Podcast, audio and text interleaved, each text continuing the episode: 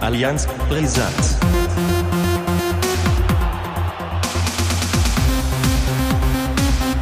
Allianz brisant. Hallo und herzlich willkommen, ho ho ho, äh, zur Weihnachtsausgabe. Mal was ganz anderes. Nicht Harry begrüßt euch, sondern ich. Äh, ja, der Weihnachtsmann hat was äh, unterm Weihnachtsbaum gelassen, Harry. Wir müssen jetzt noch mal was aufnehmen. Eigentlich waren wir ja durch für heute, ne? Ja, ja, hallo erstmal. Ich bin auch wieder da.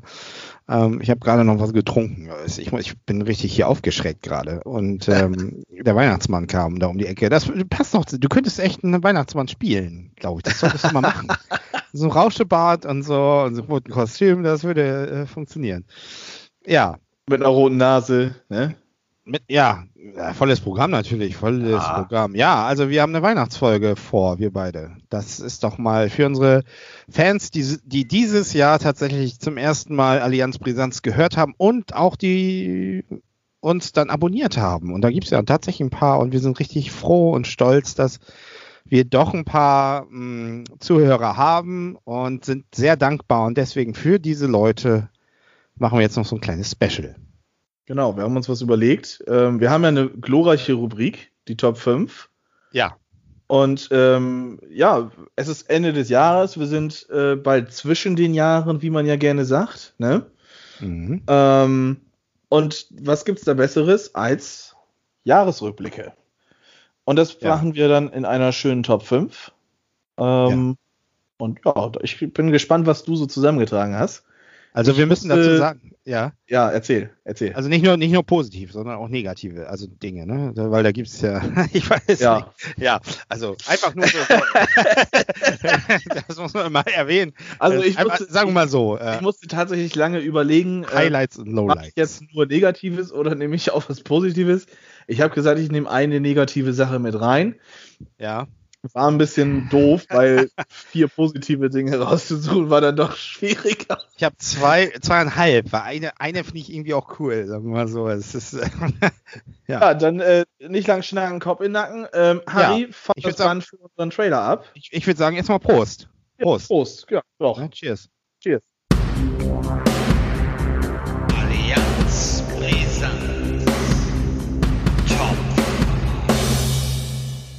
Ja, Top 5. Äh, Jahresresümee letztendlich. Ähm, ich fange gleich mit dem Negativsten des Negativen an. Also, ähm, gut, es war eigentlich theoretisch nicht in diesem Jahr 2020.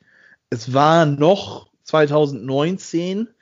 Ähm, ich nehme es jetzt aber mit rein, weil es gehört irgendwie zu dieser ganzen Geschichte von Werder Bremen. Ähm, es war die Heimniederlage gegen den ersten FSV Mainz 05. Es oh, ging ja. 0-5 aus. Robin Quaison spielt die Bremer Defensive komplett durcheinander. Ich glaube, der hat einen Hattrick geschossen. Ich bin mir nicht ganz sicher. Äh, Milos Velkovic und Jiri Pavlenka mit einem wunder wunderschönen äh, kooperativ ausgearbeiteten in der A-Note perfekt dastehenden Eigentor. Also selten so ein, ich glaube, das schönste Eigentor äh, haben sie fast übertroffen. Das war von Rohl Brauers damals. 2010, 2011. Ich glaube, der hatte Angst, dass die das so ein bisschen übertreffen. Ähm, äh, aber ja, das war schon so wirklich das der, der absolute Tiefpunkt meines Erachtens, glaube ich. Der Tiefpunkt unter den Tiefpunkten, aber bitte. Ja, also äh, zu Hause 5-0 verlieren, okay, aber dann doch bitte nicht gegen Mainz, die in der Tabellensituation auch nicht gerade viel, viel besser dastanden als wir. Äh, ja, die Krönung war natürlich dieses Eigentor und ich kann mich noch dran erinnern, ich habe das Spiel äh, gucken wollen und ich sehe dann, ich glaube, das 2-0 oder 3-0 war das Eigentor. Die ersten zwei Tore waren, also das war wirklich grausam. Die konnten da wie ein heißes äh, Messer durch die Butter, durch, durch die Abwehrreihen marschieren. War alles schnurzpiep egal. Und äh, ja, beim 3-0, ich glaube, das war das Eigentor, dann ich bin mir nicht mehr ganz sicher, habe ich dann ausgemacht, bin rausgegangen und äh, bin, glaube ich, einfach eine Runde spazieren gegangen. Ich glaube, das war meine Stressbewältigung dann. Mhm. Ja, Platz 5. Wie gesagt, das ist negative. Freut euch auf die nächsten vier Plätze. ich habe ich hab das, das Spiel übrigens auch gesehen. Ich kann mich erinnern. Ich, also das werde ich noch nie vergessen, dass ich am nächsten Tag meinen Arbeitskollegen, liebe Grüße an Jan, damit konfrontierte, aber der übrigens war, war nicht da sogar auch eventuell die, die eigentliche Geburtsstunde unsere, unserer Idee mit Allianz Brisanz? Kann, das nicht sein? Das kann durchaus sein. Ja, wir haben ja schon öfter, wir haben ja schon lange Zeit darüber philosophiert, das zu machen. Genau. Aber zu dem Thema komme ich, komme ich gleich noch. Weil, ja, dann ja. schieß los. Ja, mein Platz 5 ist Toni Leistner in Dresden. Pokal, erste Runde. Äh, ich habe jetzt, ich habe so als Stichwort genommen, ich habe als Stichwort genommen, so etwas habe ich noch nie gesehen. oh, Leistner, ja, äh, ja äh, er stand zum Sky-Interview, Sky-Interview unten und wurde offensichtlich übelst bepöbelt. Mit welchen Worten, das wissen wir bis heute nicht so richtig. Das wurde spekuliert. Und dann geht ein Spiel, gerade in der Corona-Pandemie, äh, wo ja alle äh, so ein bisschen vorsichtig sein sollten, ist er dann in die Menge gegangen und hat sich den, den Menschen da vorgeknüpft, hat ihn dann so ein bisschen am Sch äh, Schlawiner, am Schlawittchen gehabt und äh, niedergedrückt und äh, ist dann wieder einfach, kommt einfach zurück und hat das Interview weitergeführt. War schon äh, schräg, aber auch irgendwie eine coole Aktion, weil im Grunde genommen ging es dann ja auch mal so eine Diskussion, Diskussion los, ähm, dürfen die sich eigentlich alles anhören und müssen die sich alles anhören und gibt es nicht auch Grenzen und ich, äh, wenn man sich so in die Vergangenheit äh, anschaut, da muss man doch sagen, also man sollte auch mit diesen Spielern, auch wenn sie viel Geld verdienen, äh, irgendwann ist die Grenze erreicht. Und er hat einfach mal ein Signal gesetzt, wurde ja auch nun gesperrt und so weiter und so fort. Mm, man hat es dann auch irgendwie irgendwann mal so ein bisschen relativiert. Am Anfang war die Empörung, weiß ich noch, was habe ich hier für Mails bekommen? Auch von, übrigens von Werder-Fans. Ah, das geht ja gar nicht, der muss jetzt die ganze Saison gesperrt werden und so weiter und so fort. Aber wenn man sich dann doch die Hintergründe also anguckt, dann gibt es durchaus ein Verständnis dafür. Und insofern, das war wirklich etwas, was ich vorher noch nie gesehen habe. Insofern musste das in meine Top 5 rein. Jetzt ist aber die Frage, war das was Positives oder was Negatives? Deswegen sagte ich gerade zweieinhalb, ja. weil ich nicht sagen kann, ob das, ich glaube, im, im Endeffekt ist es fast, fast eher positiv, weil ja, doch. Ähm, ich glaube auch. Wenn man so die Nachwirkungen sieht, er hat ja inzwischen auch einen Stammplatz, äh, spielt relativ solide inzwischen, hatte am Anfang ein paar Wackler, aber ist ja nun der, Kapit der Capitano da in der Abwehr und ja, insofern, ähm, vielleicht war es vielleicht war's mal ganz gut, äh, dass mal irgendwie so, so ein Signal gesetzt wird, auch wenn da vieles natürlich nicht gut war an der Aktion, das wissen wir alle, aber das müssen wir jetzt nicht alles wieder aufdröseln. Es geht ja einfach nur darum, dass wir sagen, Punkt, Punkt, Punkt, das sind unsere Erlebnisse, die wir so in diesem Jahr hatten. Genau. Ja, also ich finde, ich fand die Aktion, wie du sagst, im Endeffekt ähm, eher positiv, weil ähm, A, endlich macht mal jemand was dagegen, dass äh, die, die Spieler halt wirklich teilweise ganz widerlich beleidigt werden von den, von den Rängen. Nur weil ich da meine 60, 70 Euro teilweise ausgebe, heißt es das nicht, dass ich da meine linguale Diarrhoe freien Lauf lassen kann. Ähm, ja. äh, von daher fand ich das ganz gut. Andererseits fand ich es auch richtig gut, weil der Fußball verliert immer mehr seine Typen. Da gehören so Spieler wie Max Kruse dazu, auch ein Toni Leistner gehört dazu, so ein Sandro Wagner hat die Karriere beendet. Ja, so, so Spieler, die halt mal die Fresse aufmachen, die mal, ja, genau. auf, die unangenehm sind, wenn nicht so. So wie früher Basler, ne? Ja, genau, Basler. genau. So, so, im Prinzip hat nur noch gefehlt, dass der Leistner auf dem Rückweg irgendein Stadionbier von einem Fan geklaut hätte. Ähm, ja, das wär, und ja, sich noch ein Kippchen angezündet hätte. Das wäre dann natürlich nochmal so. Wie Walter also, Frosch. Ja, genau. Das wäre nochmal so die, die Kirsche auf dem Sahnehaufen, auf dem Eisbecher gewesen. Aber naja, gut. Ähm, nö, ich fand das, das war eigentlich sogar eher, wie du selber sagst, im Endeffekt positiv. Natürlich war das ein bisschen blöd. Ausgeschieden in Dresden, das kann passieren.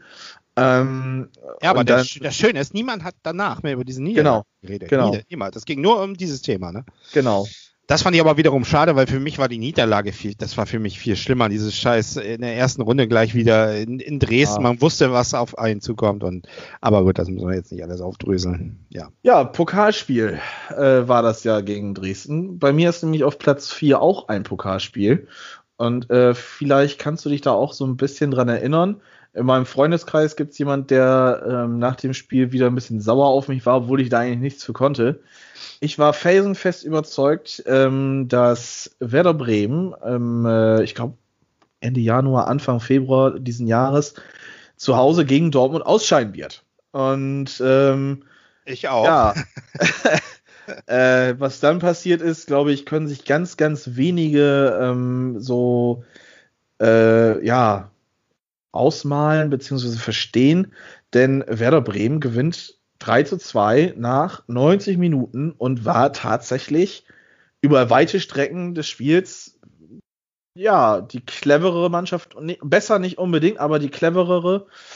Und äh, ja, Rückkehrer Selke nach einem Schuss von, ich glaube, Rashica war das, den, den Hits abprallen lässt mit dem 1-0, Bittenkurt nach einer Ecke ähm, mit einem absoluten Hammer, den er da reingezwirbelt hat. Das war schon richtig frech. 2-0 äh, Halbzeitstand, glaube ich, war dann auch angesagt. Ähm, Richtung äh, ja, 60. Minute kam dann äh, der mittlerweile allen bekannte Gio Reyna mit einem noch schöneren Tor als das, was Bittenkurt da hingelegt hat, äh, zum 2-1 hin. Äh, direkte Antwort, Rashica 3-1 und da war dann, äh, glaube ich, vielen bewusst, okay, heute geht hier irgendwie was. Und ähm, ja, dann kam noch Haaland in seinem ersten Pokalspiel dann rein, hat dann auch getroffen, war ja sowieso die Zeit, wo er dann in den ersten Spielen äh, Augsburg und Köln abgeschossen hat. Und äh, das war auch so ein Indikator, warum ich gesagt habe, nee, ihr habt Haaland, äh, Dortmund wird schon weiterkommen und Bremen wird ausscheiden, aber äh, 3-2, es hat gereicht, eine Runde weiter, da hat man sich da nicht so mit Ruhm bekleckert, aber das ist ja auch gerade gar nicht Thema. Viel schöner war an diesem 3-2 eigentlich so, dass man als Werder-Fan in einer ziemlich schweren Zeit und das fing mit dem 6-1 in München an, ging weiter mit dem 5-0 zu Hause gegen Mainz, eine 1-0-Niederlage gegen Köln, ein kurzes Aufbäumen mit einem 1-0 gegen Düsseldorf durch ein Eigentor, eine unglückliche Niederlage gegen Augsburg, und dann tat das gut, äh, dass Werder drei Tore sogar selber geschossen hat, denn ähm, Rashica hatte das letzte Werder-Tor bis zu diesem Spiel geschossen. Nämlich, wie gesagt, Düsseldorf wurde gewonnen durch ein Eigentor von Kastenmeier. Und Augsburg hat man nur ein Tor geschossen, weil Tin Jedwai Lust hatte, äh, seinen eigenen Keeper ein bisschen zu prüfen, was ein bisschen daneben gegangen ist. Ähm, ja, und man hatte so wieder so ein bisschen Hoffnung, ähm, so, ach, jetzt kommt, jetzt passiert was und ähm, Werder bäumt sich auf und vielleicht äh, hat man dann einfach wirklich nichts mit dem Abstieg zu tun. Gab auch vielleicht die einen, die gleich wieder von Europa geträumt haben. Da gibt's immer welche äh, in Bremen oder halt äh, Fans von Werder, die, die so ein bisschen größenwahnsinnig sind manchmal.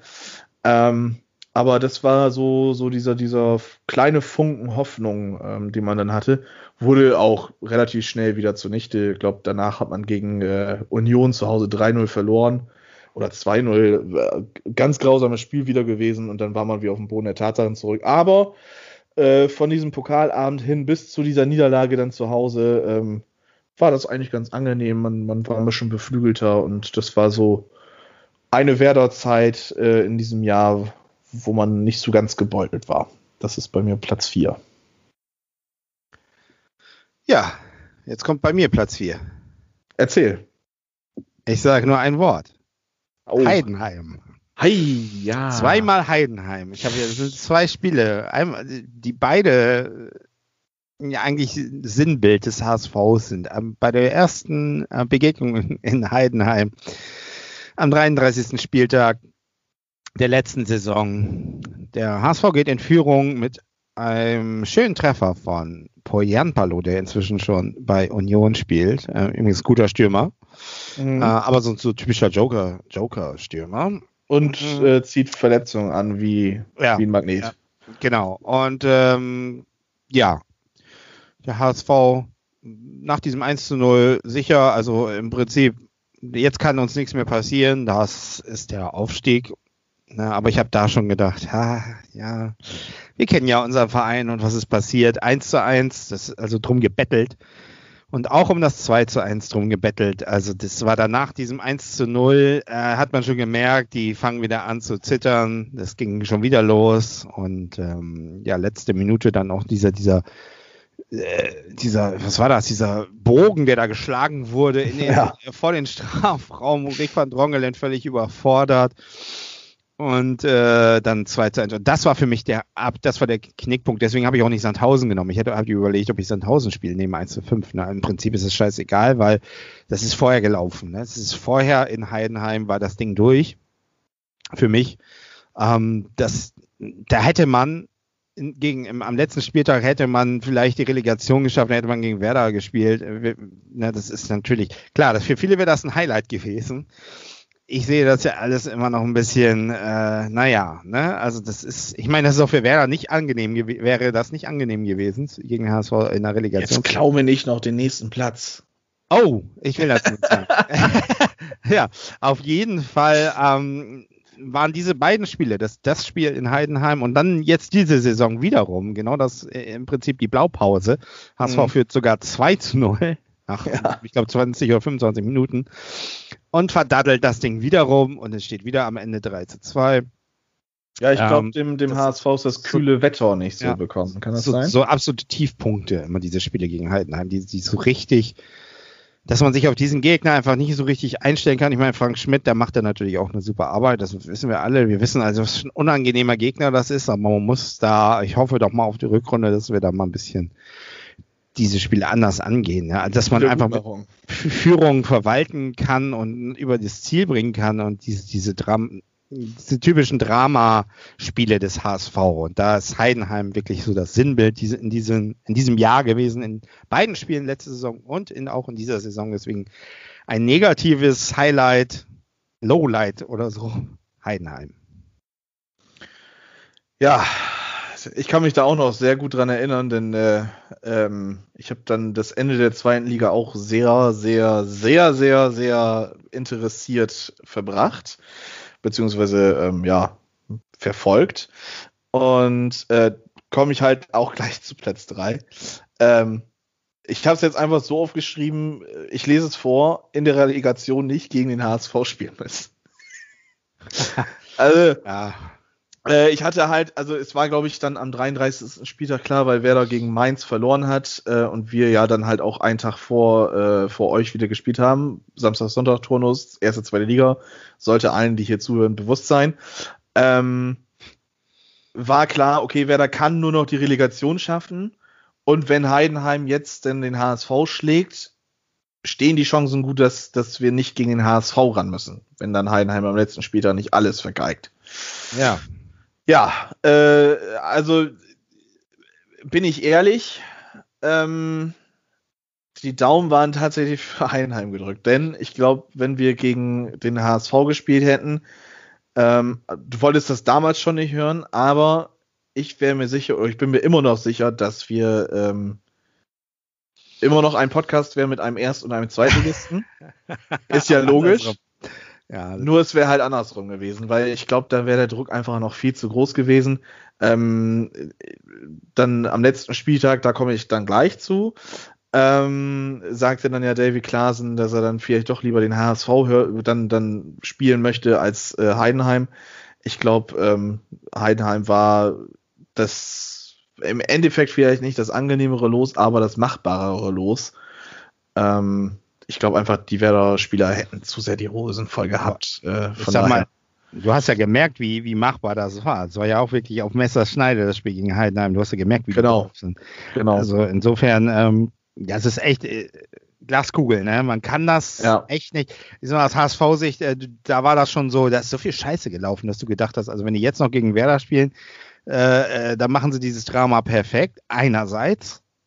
Und andererseits genau dieser Punkt. Ich meine, im Grunde genommen kannst du dann sagen, okay, vergessen wir diese scheiß Saison. Äh, am Ende ist es jetzt nur Relegation gewesen, aber wir haben jetzt die Chance als Zweitligist, den großen Rivalen, ja, was, genau. ne, uns äh, Wiedergutmachung für 2009, für die Derby-Wochen und ich weiß mhm. nicht was alles, ne, ähm, mit, mit zwei Spielen einfach das Ganze, man hätte einfach sagen können, gut, wir gucken mal, was passiert. Im, im schlimmsten Fall bleiben wir in der zweiten Liga, sind wir eh schon drin äh, wir können aber aufsteigen und den großen Rivalen runterziehen. Das ist genau. natürlich eine riesen Chance auch. Klar, muss man, ne? Aber die, das war schon so, äh, für mich war das da schon so, viele haben dann auch, oh, bloß nicht Werder und so. Das lässt man sich natürlich auch so ein bisschen mit, mitziehen.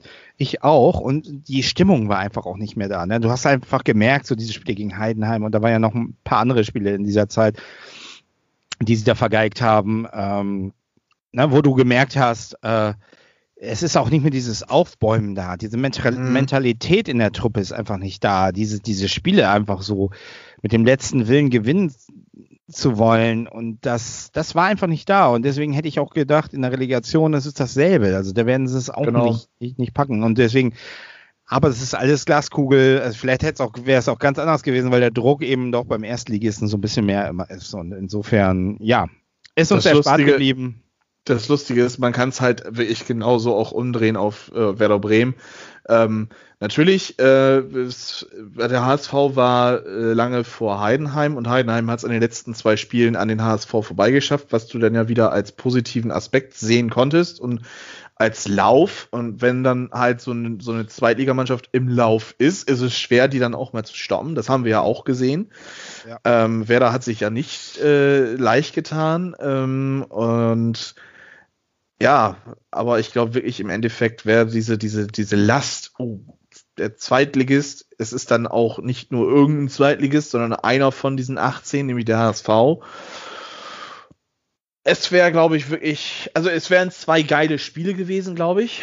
Da bin ich mir sicher. Ähm, aber äh, ja, als Werder-Fan hat man dann ganz laut Yes äh, ge ge geschrien, ja. als dann Heidenheim das dann perfekt gemacht hat. Also dass die, dass die im letzten Spiel verlieren gegen äh, die waren ja, ja in, in, Bielefeld. Das war ja. mir klar. Das war mir von vornherein klar. Dass Bielefeld, ja, haben ja alle gesagt, ah, Bielefeld ist jetzt durch, die werden genau. nichts mehr machen. Und das, da war mir von vornherein klar, dass Bielefeld mit Sicherheit dieses Spiel gewinnen wird. Das war mir von vornherein klar. Die Frage war für mich, schafft der HSV denn überhaupt, äh, äh, Sandhausen zu schlagen? Das war die viel größere Frage, weil ich mhm. hab, auf Bielefeld konnte man sich da war ich mir hundertprozentig sicher, auf Bielefeld konnte man sich verlassen. Es gibt ja auch, ich meine, gibt so eine Fanfreundschaft, die spielt aber überhaupt keine Rolle überhaupt keine Rolle. Du hast gemerkt, die sind so gefestigt, die sind so im Flow, die denken sich, ja, wir wollen jetzt hier auch mit, mit dem Sieg hier äh, die Meisterschale hier kriegen, äh, die Zweitligaschale kriegen und äh, wir haben hier keinen Bock jetzt hier irgendwie noch äh, Wettbewerbsverzerrung zu machen und ich weiß nicht was alles. Mhm. Wir machen hier unser Ding und der Druck war extrem bei Heidenheim. Und insofern, da hast du schon nach 20 Minuten stand es ja schon, ich weiß nicht was, 2-0, glaube ich, oder ich weiß nicht was äh, da hast du schon gemerkt, äh, äh, Bielefeld zieht das durch. Ne? Und ja. je mehr die das durchgezogen haben, hast du, je, je, größer war die Angst im Volkspark, hast du richtig gemerkt. Äh, äh, und die, das war ja also wirklich. Ja, über das Spiel brauchen wir nichts mehr sagen. Ich kann mich noch erinnern, 1 zu 1, nee, 2 zu 1 durch Hand, glaube ich. Der kam ja noch mal ran mit dem Elfmeter. Ja, genau, da, da, dachten alle, der war ja auch der Einzige, der gewinnen wollte in dem Spiel, hatte ich den Eindruck. Mhm. Da ist noch mal vielleicht aufbäumen, aber nee, eigentlich von vorne bis hinten hast gemerkt, da geht nichts mehr. Da geht nichts. Naja, gut. Ja, du bist dran. Mit Platz 3? Ja. Ja, ich habe ja meinen jetzt äh, hinter mir. Ja, richtig, ja. Ich habe etwas, wo beide was zu sagen konnten. War doch auch mal ganz schön jetzt. Ja, ich habe im, im Prinzip kann ich zu dem ganz viel sagen, aber man kann auch ganz wenig dazu sagen. Das ist also ein auch wiederum ein, keine schöne Sache, aber das ist also eine allgemeine Sache, was ich hier habe. Das ist die Corona-Auszeit vom 7.3. bis 17.05.2020. Was macht man nun? Ist die Pause gerechtfertigt? Sind Geister, wie ist das mit den Geisterspielen? Was macht man jetzt an den Wochenenden? Auf jeden Fall war das sicherlich ein Thema, was in diesem Jahr eine große Rolle gespielt hat. Mhm. Und deswegen musste ich das mit reinnehmen. Äh, inzwischen haben wir uns ja schon fast an diese, diese Spiele gewöhnt. Äh, aber ja, so richtig. Es ist, ist einfach anders alles, ne? Jetzt äh, dadurch und äh, denke, es ist auf jeden Fall ein Thema, was natürlich alles überlagert und insofern habe ich das auch mit reingenommen. Damals, ich, ja, das, das äh, war ja wirklich eine Zeit, ähm, ich kann mich noch an die Diskussion erinnern, äh, muss oder hatte hat dieser Profifußball jetzt eine Sonderrolle, ne? Mhm. Das war ja auch, das war ja auch mal die große Frage, ist ja jetzt auch wieder eine Frage, ne? Im Prinzip hätte jetzt, wo der Lockdown da ist, hätte man ja auch wieder sagen können, äh, ist nicht, ne? Ja. Äh, ja, und äh, insofern, ich möchte das gar nicht mal groß hin und her bewerten, aber es ist natürlich irgendwo ein Punkt, der in dieser Saison für alle Mannschaften aus allen Ligen und vor allen Dingen in, den niederen Ligen, da kommst, kommst du ja vielleicht nochmal so bei Bodienta Sport News HD drauf, eine ganz große Rolle spielt die Corona-Pandemie. Ja. Corona, das war schon ein sehr, sehr einschneidendes Ding, ne? Also jetzt, wo du gerade auch nochmal die beiden äh, Schlachttage dann halt genannt hast, habe ich dann auch gerade ja nochmal gesagt, war das echt so lang und Ja. Dem, dem, HSV tat diese äh, äh, Auszeit ja überhaupt nicht gut. Also das, ich weiß nicht, wie es bei euch war, auch nicht viel besser. Ne? Also wir haben. Ja, ich glaube, uns hat es uns hat's im Endeffekt doch eher gut getan, als dass es uns wehgetan hat. Ja.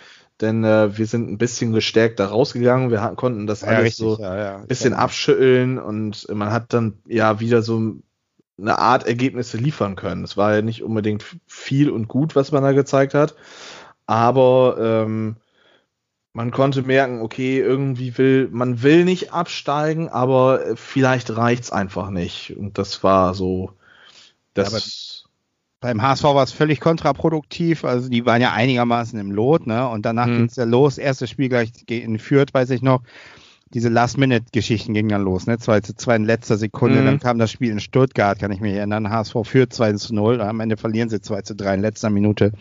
Das waren diese Dramaspiele, diese dann immer in letzter gegen Holstein Kiel, auch ein 3 zu 3 im eigenen Stadion. Ich kann mich erinnern. Ja. Also diese, diese Auszeit, die hat also wirklich auch viel äh, ja, also hatte großen Einfluss. Ich will das gar nicht mehr bewerten, sondern sie hatte auf jeden Fall, und deswegen muss man es auch, finde ich, also musste ich das nennen, ganz großen Einfluss auch erstmal auf meine äh, Gewohnheiten, Fußball zu konsumieren. Mhm. Na, man sieht das einfach auch irgendwie anders, die Spiele. Das ist, ich weiß nicht, wie es dir geht. Also man ist einfach anders dabei. So, das ist einfach ein anderes Ja, Spiel. also mir, mir fällt es auf, ich war sonst immer ein, ein sehr fußballbegeisterter äh, ja, Konsument. Ähm, ich habe auch viel englischen Fußball geguckt, öfter mal auch in die spanische Liga reingeschielt und ähm, Italien äh, habe ich eigentlich immer gerne den AC Mailand verfolgt. Ähm, aber mittlerweile ist es halt so, boah, Fußball, ja, nee, komm, ich tue mir schon einmal Werder die äh, in der Woche an. Ähm, jetzt ja. durch die englischen Wochen zweimal in der Woche, das, das äh, reicht mir dann schon meistens an Aufreger. Und äh, ja, also ich gucke tatsächlich weniger Fußball, seitdem wir Stadien lesen, gerade auch den englischen Fußball. Ja. Ich mag irgendwie diese Stimmung in den Stadien. Auf der anderen Seite ist es tatsächlich noch so ein Anker, den man noch hat, finde ich so. Weil wenn, ja. ist ja wirklich, du kannst, was willst du groß machen, ne? jetzt gerade in diesen Tagen. Also ja, im genau. Grunde war ich froh, dass man ein bisschen Fußball gucken kann dass du so ein bisschen deinen Alltag so ein bisschen eine, eine Konstante noch hat, ne?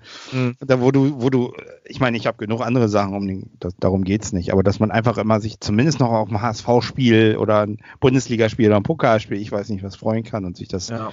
angucken kann. Insofern, also pro, ja, Pro und Contra, es ist natürlich viel mehr Contra, aber es ist irgendwo, dass die Bundesliga noch, noch läuft ich begrüße das. Ich finde, es ist noch gut, dass man zumindest noch ein bisschen Fußball gucken kann ähm, und ja. noch ein bisschen Beschäftigung hat. So. Ja. ja, dann bin ich wieder dran, ne? Ja. Platz zwei. Letzter Spieltag. Viele schrien Wettbewerbsverzerrung, Wettbewerbsverzerrung.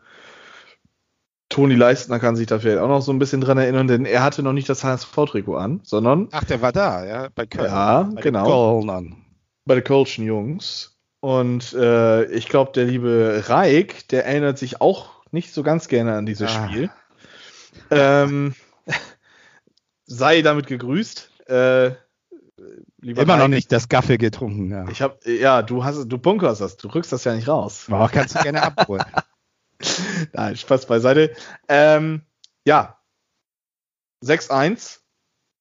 Ähm, man hat den Sprung geschafft durch deutliche Mithilfe aus Berlin und nicht von der Härte, sondern von den äh, Eisernen. Das, äh, das 6-1 hat dann gereicht tatsächlich, äh, weil ähm, die Wertenherren aus äh, Düsseldorf ja, sich auch haben ja, abschießen lassen, ist jetzt auch falsch aber 3 zu 0 verloren. Damit konnte Werder dann vorbeispringen. Hm. Ein stumpfes 2-0 hätte, glaube ich, auch gereicht oder 1-0 dann im Endeffekt. Aber man ist auf, sicher, auf Nummer sicher gegangen, hat 6-1 dann äh, gewinnen können. Ähm, ich bin ehrlich, ich habe mich äh, mit dem direkten Abstieg abgefunden gehabt. Ähm, ich habe da nicht mehr dran geglaubt.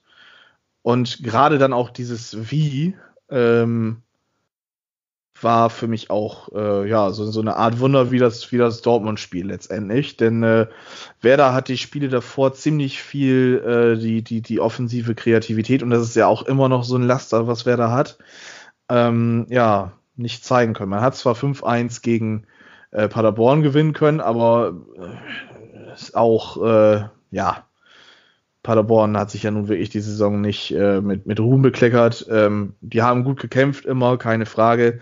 Aber es war klar, dass die, dass die, dass das da, ähm, ja, dann gut lief für Werder. Ähm, da, dass die da jetzt auch 5-1 gewinnen, habe ich auch nicht mehr gerechnet. Aber dann das 6-1 gegen Köln war noch überraschender. Ähm, ich habe wirklich gedacht, die Mannschaft hat sich da auch mit abgefunden. Man geht runter und vielleicht es ist ja jetzt, Stand jetzt äh, vor Weihnachten auch schwierig zu sagen. Also wir nehmen ja vor Weihnachten auf, ist klar.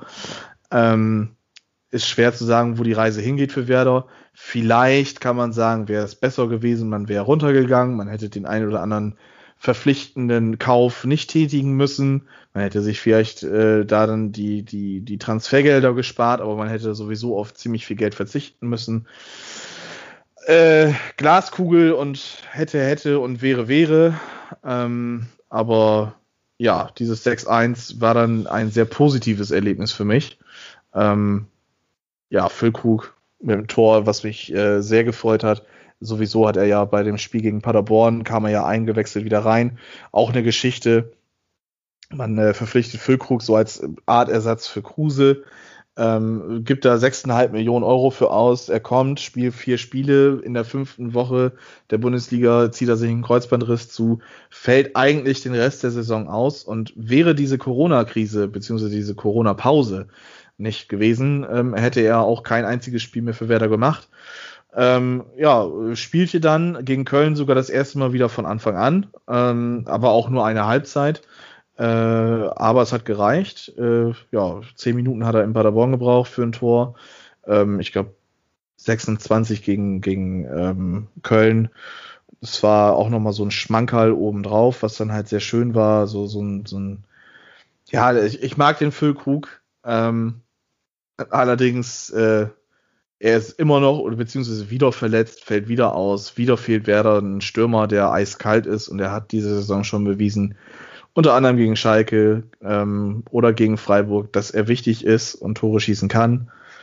Und äh, ja, das 6-1 war befreiend, aber es musste dann ja noch was passieren. Ähm, viele können sich ja vielleicht denken, was dann passiert ist, beziehungsweise wissen, was passiert ist, und viele können sich ja denken, was dann bei mir auch auf Platz 1 ist. Aber, Harry, dein Platz 2 ist jetzt gefragt. Ja, kurz noch einen Satz dazu. Mir war schon völlig klar, dass Werder das schafft. Eine Woche, äh, spätestens als ich die, die PK von Gistol gesehen habe vor dem Spiel, wo er sagte, mhm. wir werden noch mal alles geben, wusste ich, das wird Werder schaffen. Also hundertprozentig, das war mir klar. Also auch, dass Union das äh, äh nicht abschenkt und so und da auch noch mal alles gibt. Also von mir, das ist immer der Witz, wenn du außenstehend bist. Nee, aber äh, tatsächlich habe ich damit gerechnet. So, wobei, ich, wir sind jetzt bei Platz zwei, ne? Ja, genau. Ja, da habe ich was Persönliches. Hui, Ja, ja, ja. Also es ist auch eine ASV-Begegnung, aber im Grunde ist das, war das mein Einstieg in die Podcast-Szene, wenn man so will. Ähm, und das war mein Auftritt mein, als Gast beim Verzellnix Podcast am 9. September 2020. Kann man sich im äh, Netz noch anhören. Allerdings ein Opus Magnum geworden mit 4 Stunden 18 Minuten und 43 Sekunden.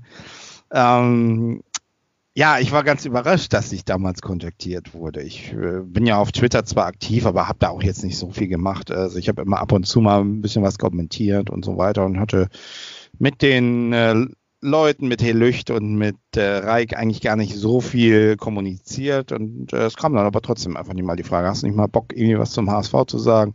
Und im Grunde genommen war das eine ja, das war so ein Auslöser, weil im Grunde hatte ich diese, diese Idee eigentlich schon immer mal irgendwie mhm. darüber, was äh, so in diese Richtung, das weißt du ja auch, äh, was zu machen. Äh, wir haben ja auch schon oft und äh, zu dem Zeitpunkt, als die mich kontaktiert haben, da hatten wir schon Allianz Brisanz im, im Grunde genommen im, als Konzept da. Ich habe das nur nicht erwähnt, wollte das jetzt auch nicht ausschlachten und als Werbung nutzen oder so. Ich habe mich einfach tierisch gefreut, dass ich gefragt wurde, dass ich da einfach mal was zu sagen kann weil man ähm, dieses ganze, weißt du, Geschreibsel und hin und her in den sozialen Netzwerken, äh, manchmal geht es auch nach hinten los, das weißt du ja auch, was manchmal für Diskussionen da rauskommt und so.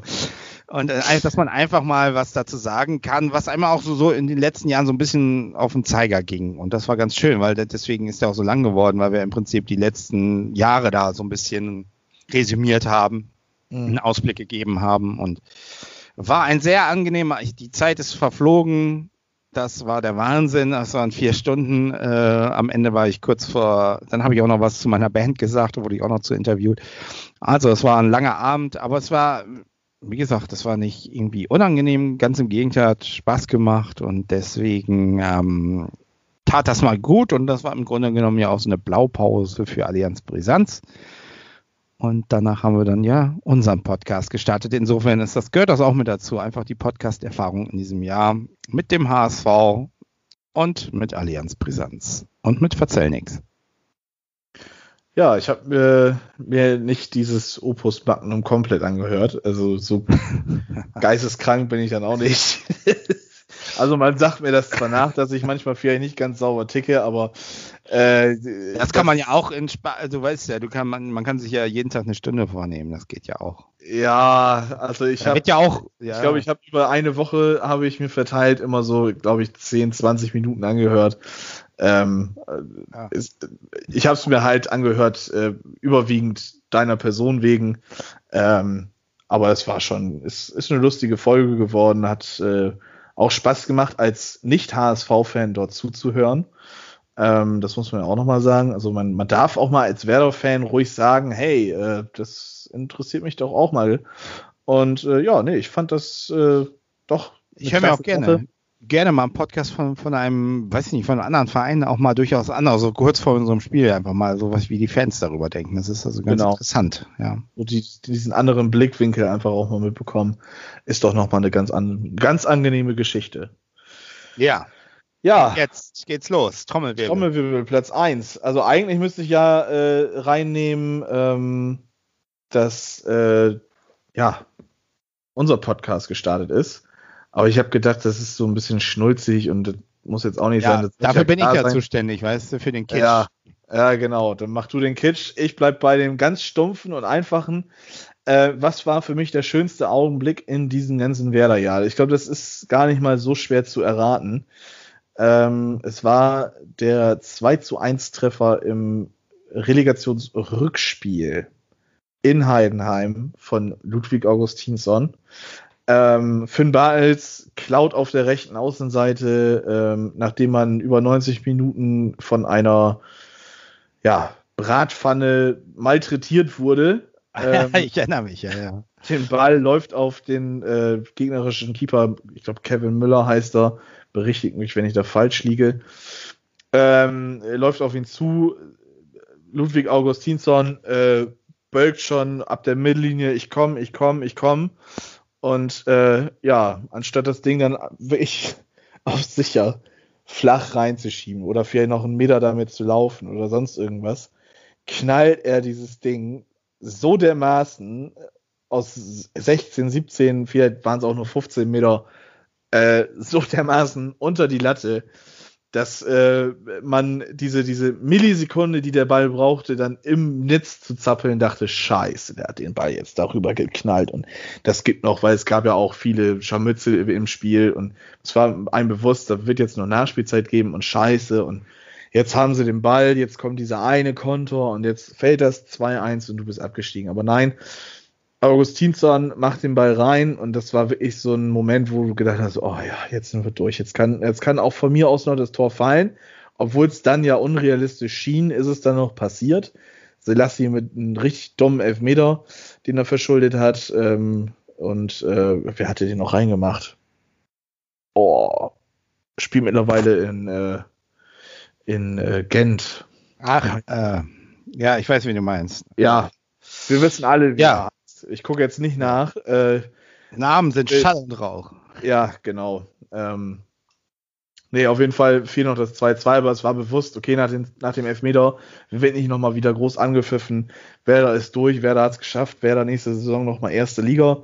Ähm, ob das jetzt dann ähm, besser wird, wusste man zu dem Zeitpunkt noch nicht. Ähm, aber ja, dieses erlösende 2 zu 1, 1 zu 2 aus äh, Heidenheims Sicht und mhm. dem äh, daraus resultierenden, ich glaube, 60 Minuten bei mir vor der Haustür, die ich sitzen musste, um erstmal einfach runterzukommen. Ich habe dieses Spiel auch alleine geguckt. Ich habe sämtlichen Leuten gesagt, nein, Leute, ich will das nicht mit euch gucken. Ähm, ich will da alleine sein und äh, habe mich eigentlich nur auf das Schlimmste wieder vorbereitet.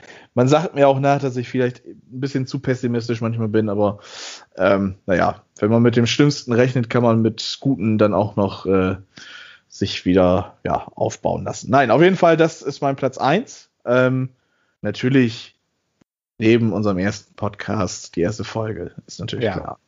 Die Kultfolge. Harry, erzähl mal deinen Platz 1. Ja, dazu sage ich ähm, erst etwas, äh, weil ich vor vier Minuten kam vom Hamburger Abendblatt eine Nachricht rein bei Twitter. Bolt warnt vor Personenkult. Na, wen kann ich wohl meinen? Helmpeter. Nein. Ah, dann weiß ich es nicht. das ist ein Ereignis vom 20. August 2020. Der HSV, da kam eine Pressemeldung raus, der HSV verpflichtet Simon Terodde. Ja, und Bolt warnt vor Personenkult. Äh, davor muss man auch warnen, aber ich glaube, der also bei mir tritt er nicht auf. Ich ähm, weiß das durchaus einzuschätzen, ihn, aber ich sage trotzdem, seit Barbares, glaube ich mal, halt irgendwie in den 90ern oder Ende 2000, 90. 2001. Ah, 2001, Entschuldigung. Hatten wir und, in der letzten Folge. Ah, ja, richtig. In der, in der Rubesch in oh, den 80ern. Ja, 6, Entschuldigung. 6, 16, 6. Da, da, hat jetzt der Helücht auch wieder in dieser Folge was ah, zu meckern. Ja. ja, das, aber deswegen machen wir das doch. Damit ja, er okay. was meckern kann. Sonst Na gut. ist er ja wohl nicht zufrieden. Nein, auf jeden Fall haben wir noch, ich kann mich nicht erinnern, wirklich, dass wir mal einen Spieler hatten, der derart treffsicher ist, der die Dinger einfach so in dieser, mit dieser Attitüde reinhaut. Das, äh, ja gut, wir hatten mal Van der Vaart, wir hatten Olic und so, aber das sind alles so Spieler, weißt du, die. Paulo Guerrero? Guerrero auch, ja, klar, aber die haben doch alle, also wie der abliefert hier gerade, das, das, ich kann mich nicht erinnern. Ich meine, klar, der wird wahrscheinlich irgendwann auch mal zwei, hat er ja auch schon gehabt, zwei, drei Spiele, wo nichts passiert ist, aber diese Haltung, diese Attitüde, wenn ich den Ball kriege, dann ist der zu 8, 70, 80 Prozent ist das Ding drin. Und das ist eben so dieses Element, was der HSV seit gefühlten Jahrzehnten einfach nicht mehr hatte. Mhm. Ja, wo du weißt, naja, es kann scheiße laufen. Aber wenn wir in der 90. Minute noch eine Chance haben, vielleicht machen wir das 1 zu 1 oder 2 zu 1 oder ich weiß nicht was. Na, äh, schicken einen nach vorne, der schlägt eine Flanke rein und da ist, ist eben Terodde und das Ding ist drin. Und das ist so dieses Gefühl, das hatte ich wirklich als Kind, das zuletzt. Ne? Wenn, wenn Manny Kals von rechts eine Flanke äh, äh, geschlagen hat und, und Horst Rubesch mit seinen in die Luft gestiegen ist und, und dann wusste ich, das Ding ist drin. Das wusstest du einfach. Und so ist das jetzt eben mit Terodde ebenfalls so. Wenn der den Ball hat, dann weißt du auch, das Ding sitzt gleich, ne? Und, und äh, der wird nicht immer Doppelpacks machen und ich weiß nicht was, ne, aber allein, dass du mal einen Spieler hast, der in der Torschützenliste vom HSV einen Spieler hast, der weit vorne ist, überhaupt vorne ist. Ich kann mich nicht erinnern. Also das ist bei, ob das Petric oder ich weiß nicht was, die waren immer so ganz gut dabei, aber mit dieser äh, Ausbeute, das ist schon neu. Und was mir halt noch mehr, und das ist dem der Punkt, noch mehr gefällt an ihm, ist eben, wie er seine Mitspieler behandelt, wie er die mitzieht, wie er sich gestern zum Beispiel beim Tor von Jatta freut. Ne? Der freut sich mehr als Jatta mhm. selbst. Ne? Ähm, das finde ich geil. Ne? Diese, diese Haltung auf dem Platz. Wenn er ein Tor geschossen hat, schnappt sich den Ball, egal wie es steht, will weitermachen, will weitere Tore schießen, will, der will einfach. Ne? Der war in Köln irgendwann nicht mehr zufrieden. Ist ja auch in der ersten Liga, wird er ja nie eingesetzt. Ne? Oder wenn er eingesetzt wird, trifft er da nicht, witzigerweise. Ähm, aber der will einfach noch was erreichen. Der will diesen Verein, diesem Verein helfen. Das merkt man einfach. Ne? Der ist nicht einfach nur gekommen, um Geld abzugreifen. Der ist nicht in Hamburg gekommen, um, um ähm, Kohle zu machen, mhm. sondern der ist wirklich da. Der hat wirklich eine Mission, hat man so den Eindruck. Und, und das siehst du auch nach dem Spiel, wie er gestern dieses Interview, das ist das Interview, das kannst du einrahmen. Ne? So, wir werden jetzt noch zwei Bierchen trinken. Ich werde mit den Jungs feiern. Ich freue mich richtig. Ich freue mich. Ich bin stolz auf die Jungs, hat er, glaube ich, zweimal gesagt. Ne?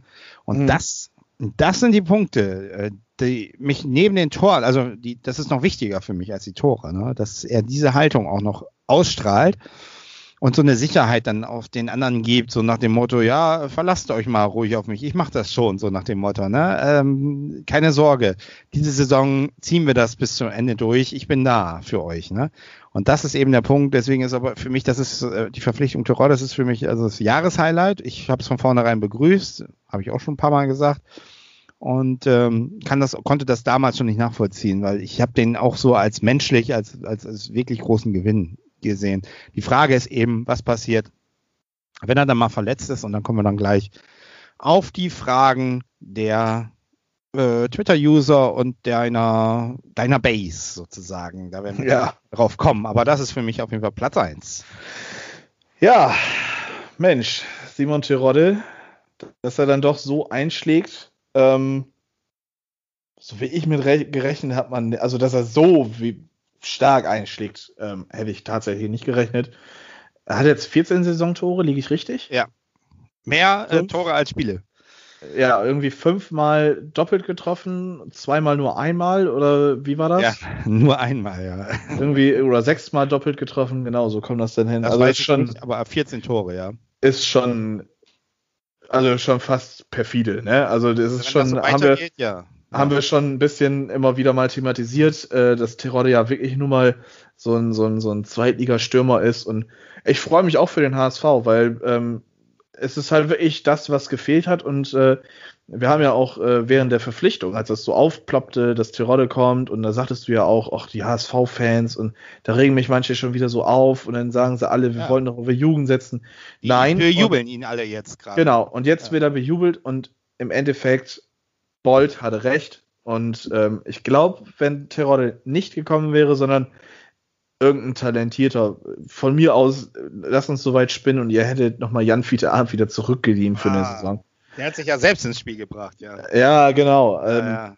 Ob das dann genauso funktioniert hätte, weiß ich nicht. Vielleicht hätte es Nee. Fiete Art gut getan, weil er Spielpraxis gesammelt hätte. Aber ob ihr dann jetzt da stehen würdet, wo ihr steht, wage ich dann doch vielleicht so ein bisschen zu bezweifeln, weil ich glaube, dass er auch so mit seinem Spirit und wie du sagst, ähm, er stellt sich nicht in den Vordergrund, sondern sagt, ich bin stolz auf die Jungs und äh, beim, Ja. beim Tor von Jatta freut er sich mehr als über seine eigenen Tore, beziehungsweise als der Mitspieler, der eigentlich das Tor geschossen hat. Es ist halt wirklich so ein, so ein Teamplayer und doch, da hat der HSV wirklich äh, ein gutes Ding gemacht. Und du siehst auch, dass äh, so ein Winzheimer zum Beispiel profitiert da auch von. Also du siehst, also, der Natürlich. hat einen Schritt nach vorne gemacht, den konnte er damals nicht machen, den macht er jetzt gerade beim HSV, weil eben nämlich die Rolle da ist. Ne? Also Winsheimer habe ich gerade eben noch mal reingeguckt. Ähm, nur zwei Tore geschossen, aber sechs Tore vorbereitet. Und genau. acht Scorerpunkte in 13, 14 Spielen. Das lässt sich auch gut lesen. Ne? Also natürlich wird ein Stürmer an erster Hand an Toren gemessen, aber wenn ich da einen habe, der die meisten Tore schießt, dann stelle ich mich in die zweiten Reihe und bereite die Dinger dann halt vor. Und Ja. das scheint ja auch ganz gut zu funktionieren. Also von Ver- daher. Vergiss nicht, wir haben auch noch Bobby Shoe Wood. Bobby Schubert, ja. Ich bin gespannt, ob der jemals noch irgendwas reißt für bei euch. oh Mann, ey. Ah, naja. Aber, Harry, äh, zu einem Jahresrückblick gehört ja auch, dass man nochmal so, so, ähm, ja, und ich weiß, da treffe ich dich jetzt ziemlich unvorbereitet, aber das wollte ich auch so. Ähm, man, man kürt ja auch immer so den Spieler des Jahres. Oder die Person des Jahres. Schieß mal los für den HSV. Person des Jahres habe ich doch gerade genannt, Simon Terodde. Simon Terodde, also absolut für dich. Ich frage mich gerade, wer es sonst sein sollte. Ja, Also, Bobby Schwurt. Also das wäre jetzt Ja, das gewesen, okay, okay. eigentlich- Ich sag mal Bobby Stewart, weil er wiedergekommen. Er hat, glaube ich, ich weiß nicht, wie viele Spiele er, so viele Spiele hat er schon seit Jahren nicht mehr für den HSV gemacht. Insofern, äh, der Pfeil ähm, zeigt nach oben, es ist noch was da, Potenzial. Ähm, mein Es Spieler geht. des Jahres, mein HSV des Jahres, Bobby Stewart, weil ich Tirole nicht nehmen darf, den habe ich. Bist du zufrieden? Ja, jetzt bin ich zufrieden. Jetzt bin ich Ja. wirklich zufrieden. Es wird zwar natürlich hinterfragt werden, aber das ist mir egal, damit musst du dich herumschlagen. Neun Spiele schon, ey. Wahnsinn. Hat er einen Eine, Scorerpunkt? Vor eine Vorlage, ja? Hei, ja, hei, stimmt, hei, äh, genau, äh, gegen äh, Sandhausen. Da hat er doch. Stimmt, Und äh, stimmt. übrigens sehr, sehr, sehr schön. Schöner Lupfer auf Wagnermann und der das Ding dann eingenickt. Also, ja, aber auch gestern, ähm, als Bakariate dann in der, Ja. in der Nachspielzeit, glaube ich, Ja. war, das war ja die letzte Aktion. Äh, als er dann da auf die äh, Viererkette äh, losmarschiert ist, beziehungsweise Ritter waren auch, glaube ich, nur drei, die dann letztendlich da standen. Ist ja auch vollkommen egal. Und äh, Bobby Schuwood lief mit und kreuzte dann auch noch den Weg von Jatta und eigentlich hätte Ja. dann. Ja. Und ich, ich saß hier und habe mich nach vorne und Also, hab gesagt, ja, ja, auf. ja, und dann Also pass auf, wenn, Bobby Schuwood trifft, da müssen wir beide was trinken. Dann trinke ich einen Erkelenzer Urkorn. Ja, das ist ein Deal. Das ist Abgemacht. ein Deal. Aber es wird dir, ich sag's dir, wie es ist. Ähm, dir wird alles, sämtliche, was du in den letzten drei Tagen vor dir davor zugenommen hast, es wird wieder rauskommen. Da kannst du nichts Ja, tun. gut, das ist klar bei meiner Magenscheidewand, aber das macht nichts. Gut. Ja, äh, nee, dann, dann äh, küre ich auch noch mal eben den Bremer Spieler der Saison. Äh, wen nehme ich? Oder die Person des Jahres. Ich nehme einfach Frank Baumann und ich lasse das unkommentiert, denn vielleicht meine ich das ja auch gar nicht so ernst. Alles Sollte, klar. sollte man zum Nachdenken mal vielleicht anregen. Ich dachte, du nimmst One T, aber gut. Nee, also, nee, nee, das, da, nein, nein, nein, so weit ist es noch nicht. Aber, nein, von den Spielern, äh, ich glaube, das fällt echt schwer, da jemanden zu nennen. Ähm, Ja.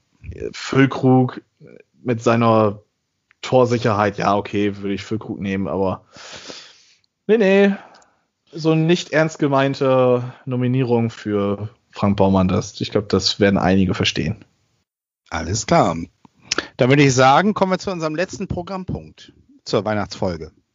Ja, das können wir machen. Ja, Äh, ich habe da mal was vorbereitet. Dann zeig mal. Allianz Brisanz.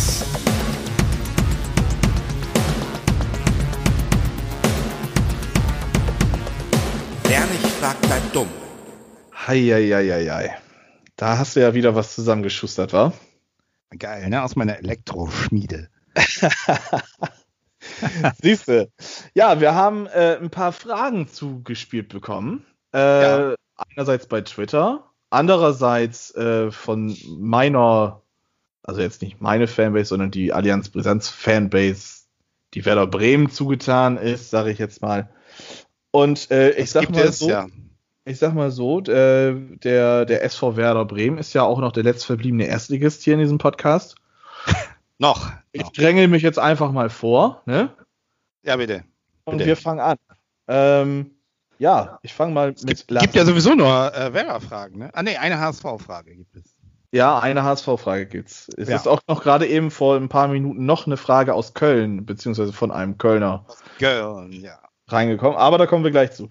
Nein, Lars Brosch hat äh, bei WhatsApp uns eine Frage gestellt und ähm, ja, die lassen wir jetzt einfach mal eben reinlaufen. Oder meine Frage kennst du ja eigentlich schon bezüglich der Situation Jojo Eggesteins, was du davon hältst, ob du siehst, dass er nochmal bei Werder Fuß fassen wird. Jetzt nach überragenden Leistungen. Jojo Eggestein in Linz. Es funktioniert. Ähm, Marktwert gesteigert. Gehört jetzt zu den 20 wertvollsten Spielern aus Österreich. Ähm, ob er nochmal Fuß fassen wird bei Werder? Ja. Allerdings ähm, nur, wenn Kofeld Ende der Saison vielleicht seinen Hut, äh, Hut nimmt und geht. Dann sehe ich tatsächlich die Möglichkeit für Johannes Eggestein bei Werder A zu bleiben und ähm, ja, dann auch tatsächlich äh, Fuß zu fassen. Denn Potenzial hat der, das zeigt er in äh, Linz, das hat er auch in der Europa League gezeigt. Und ich sag's mal so, äh, da kommen wir aber gleich in der nächsten Frage zu. Ähm, Im Moment würde er uns, glaube ich, sehr, sehr gut tun. Ja. Danke, Lars, für die Frage. Ja, dann mach, doch- mach doch gleich weiter mit. Soll ich noch die nächste gleich von, Ja, von äh, unserem werten Nico Philipp? Äh, der hatte nämlich eine Frage. Moin, ihr beiden. Ich möchte gerne wissen, was ihr zum Thema Wintertransfers sagt. Ob ihr für eure Mannschaft noch welche wollt, ob ihr hofft, dass der Verein da noch so ein verspätetes Weihnachtsgeschenk kommen lässt, ob ihr darauf baut, wo und welche Mannschaftsteile verbessert werden sollten, oder ob die Mannschaft schon so gut ist und um Wintertransfers vielleicht auch nur Unruhen reinbringen würden. Naja, bin gespannt auf eure Antworten. Ich wünsche euch schöne Festtage und einen guten Rutsch. Tschüss. Ja, Harry, da äh, hatte noch Erstmal- jemand. Auf, Ja, wünschen wir das auch, müssen wir erstmal sagen. ja, genau, natürlich. Nico. Danke, wünschen wir dir auch. Danke auch für die Frage.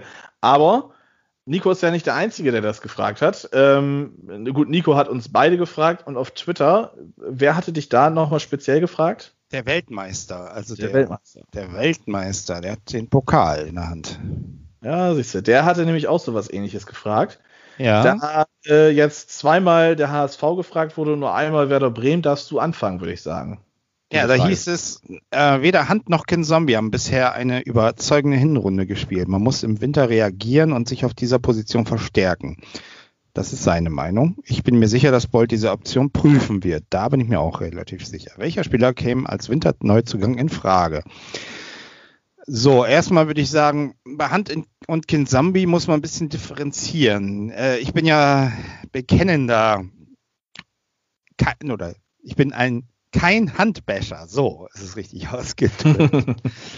Wovon es ja relativ viele gibt. Also ich finde ja, Hand ist nach wie vor, wenn er denn spielen kann. Man hat es gesehen in Darmstadt, war das, glaube ich, Darmstadt, ne? Hat Jasula erste Halbzeit und dann kam Ja, genau. Äh, deutlich immer noch die Fäden in der Hand, wenn er auf dem Spielfeld ist und ähm, er eine spielerische Linie reinbringt, die sonst im, im Kader einfach nicht vorhanden ist. Das ist für mich immer noch so Punkt Ende aus. Das sehe ich nach wie vor so. Aber er ist, ist seine letzte Saison. Das ist, ähm, ob er danach überhaupt noch weitermacht, das wissen wir ja alle nicht. Äh, wenn überhaupt wahrscheinlich ein Jahr im Ausland, schätze ich mal. Äh, aber er wird mit Sicherheit, ich denke, auch keinen Anschlussvertrag mehr bekommen, kann ich mir nicht vorstellen. Ähm, übrigens ist er dann schon seit 2015, ich glaube, im sechsten Jahr bei uns. Und ich finde, es muss ich jetzt mal auch anbringen, so in einigen anderen Podcasts wird er ja immer als Bremer beschimpft. äh, ich kenne da einen, ich möchte jetzt den Namen nicht nennen und äh, das ist so nicht albern, muss ich ganz ehrlich sagen, weil ein Spieler sechs Jahre für uns da die, die äh, Beine hinhält und äh, für uns spielt, glaube ich schon, dass da eine gewisse Identifikation einfach sein muss mit dem Verein, sonst wäre man einfach auch gegangen. Aber das ist ein andere, anderes Thema. Also bei, bei Hand sage ich mal, den, da muss man natürlich ein Backup besorgen. Das, ob das jetzt im Winter sein muss, weiß ich nicht. Äh, kind Zombie, äh, der spielt unter seinen Möglichkeiten. Also der kann weitaus mehr. Ich, die Frage ist, ob man das Thema einfach aufgibt und sagt, das wird nichts mehr. Würde Wobei ich bei machen. Ken Zombie, da muss ich mal eben einmal reingrätschen. Äh, das ist mir gestern schon aufgefallen.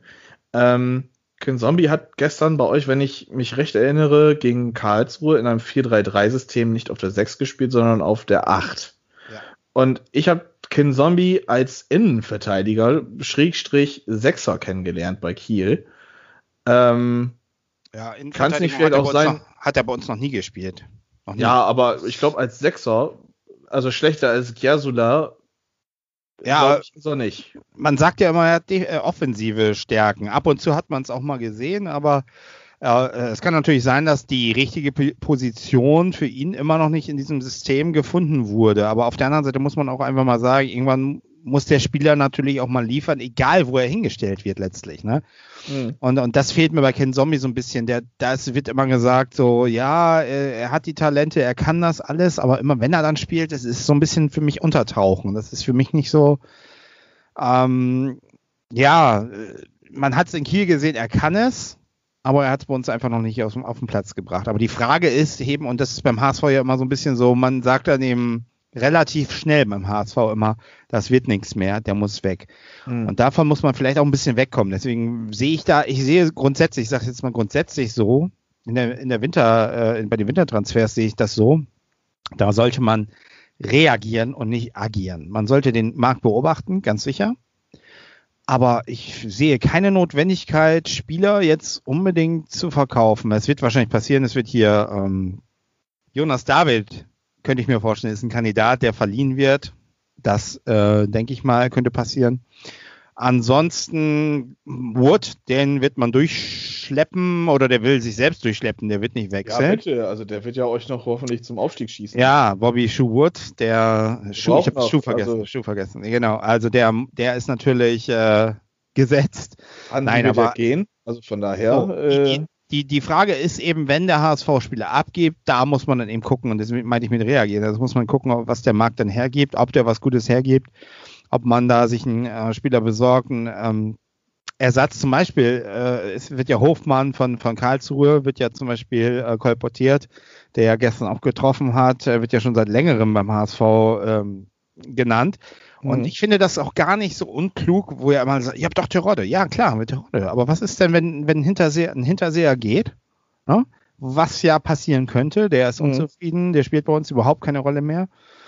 Ähm, und dann würde ich sagen, muss man reagieren. Dann könnte man äh, den Hofmann nehmen, dann hat man ihn als, als weiteren Stürmer, hat einen super Sturm, dann auf äh, äh eine super Sturm, äh, hat man auch noch Winzheimer noch äh, dabei und ähm, dann würde ich sagen, kann man es machen. Ansonsten würde ich das eher äh, für, für, für, ähm, für den Sommer ähm, als eine Option nehmen.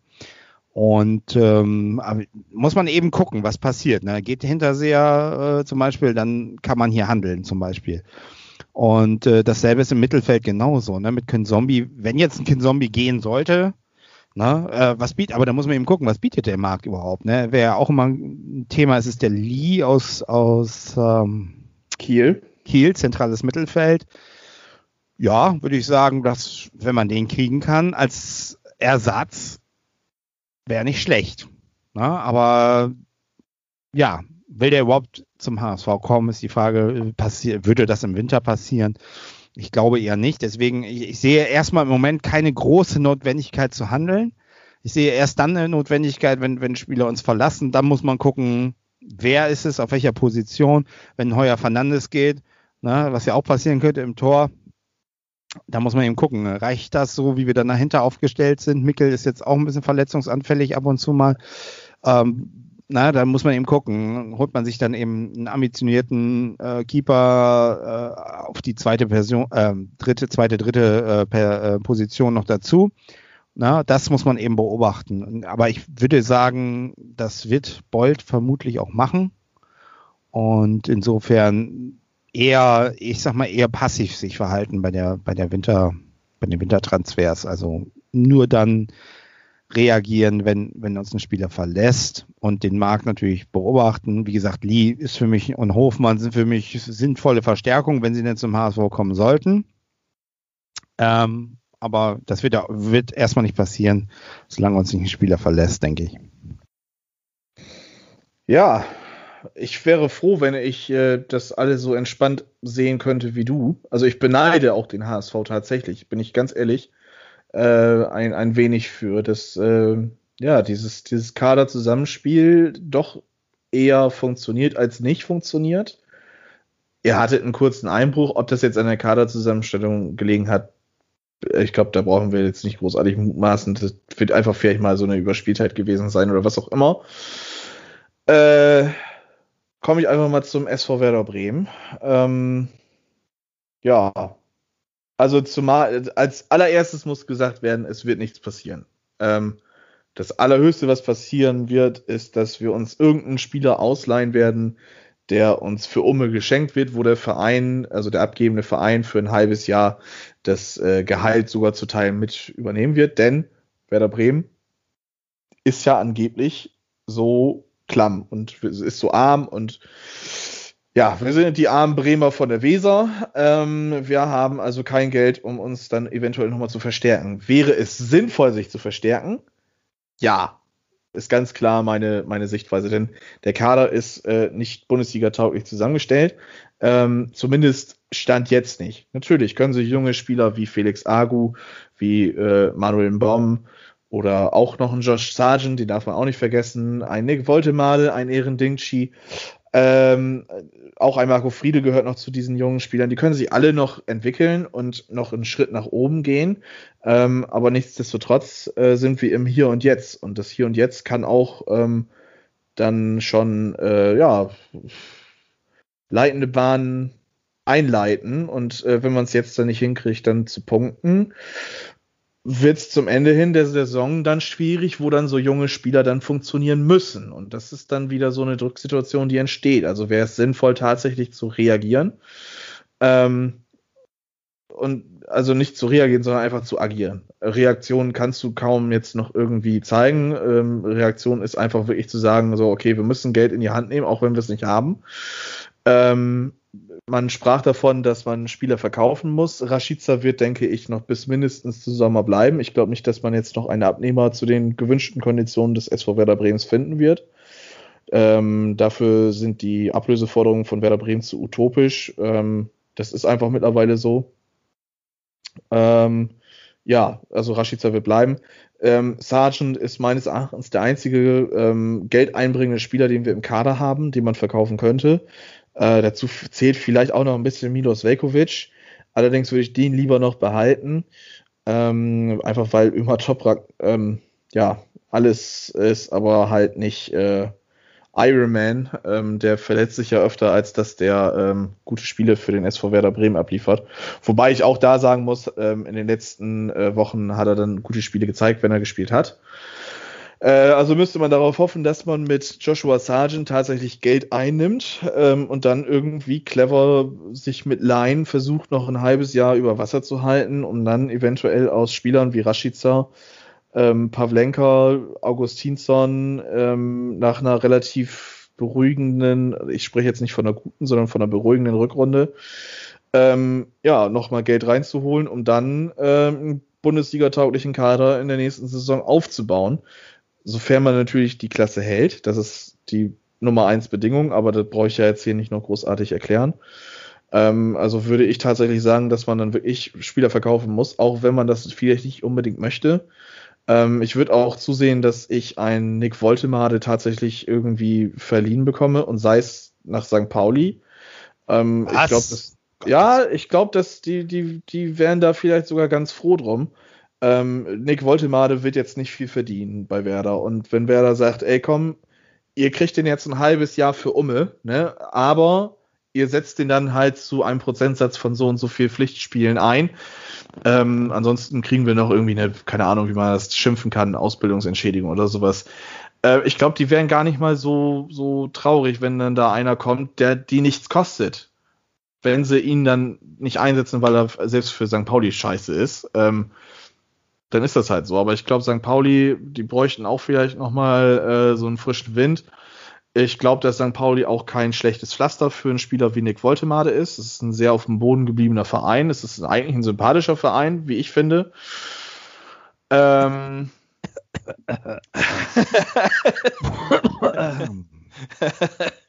Ja, Weil, äh, ja, also wie gesagt, es ist jetzt, es ist jetzt nur eine Möglichkeit, die man da Gerücht sieht das übrigens genauso. Ja, ja. Äh, äh, vielleicht ist auch die dritte Liga noch besser für ihn. Ob dann ja, die zweite eben. Liga in so einer Situation mit Drucksituationen, weiß ich nicht, wie er damit umgeht. Aber Voltemade hat für mich zu, in, zu 99 Prozent nichts in der Bundesliga zu suchen. Ich würde mich wirklich arg darum bemühen, Johannes Eggestein tatsächlich zurückzuholen. Ähm, einfach weil äh, ich mit, mit ähm, Füllkrug nicht rechnen kann. Selke ist für mich nicht konstant genug. Joshua Sargent würde ich tatsächlich verkaufen, einfach weil er jetzt ja Gewinn bringt, Millionen in die Kassen spülen könnte. Sofern natürlich überhaupt irgendein Verein interessiert ist, diesen Chancentod zu verpflichten. Aber das ist nochmal eine andere Geschichte. Irgendjemand aus England wird so geisteskrank sein.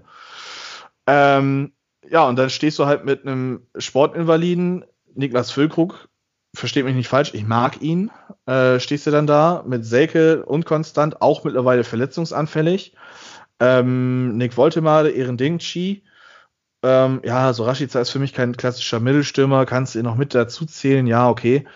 Ähm, aber auch er ist nicht konstant genug, also würde ich dann tatsächlich nicht zusehen, dass ich da irgendeinen Spieler verpflichte, der in irgendeiner Liga in, in, in Europa mal irgendwie so und so viele Tore geschossen hat, sondern ich würde zusehen, dass ich das, was ich habe, nur woanders geparkt habe, wieder zurück nach Bremen hole und zwar will ich dann Eggestein versuchen zurückzuholen.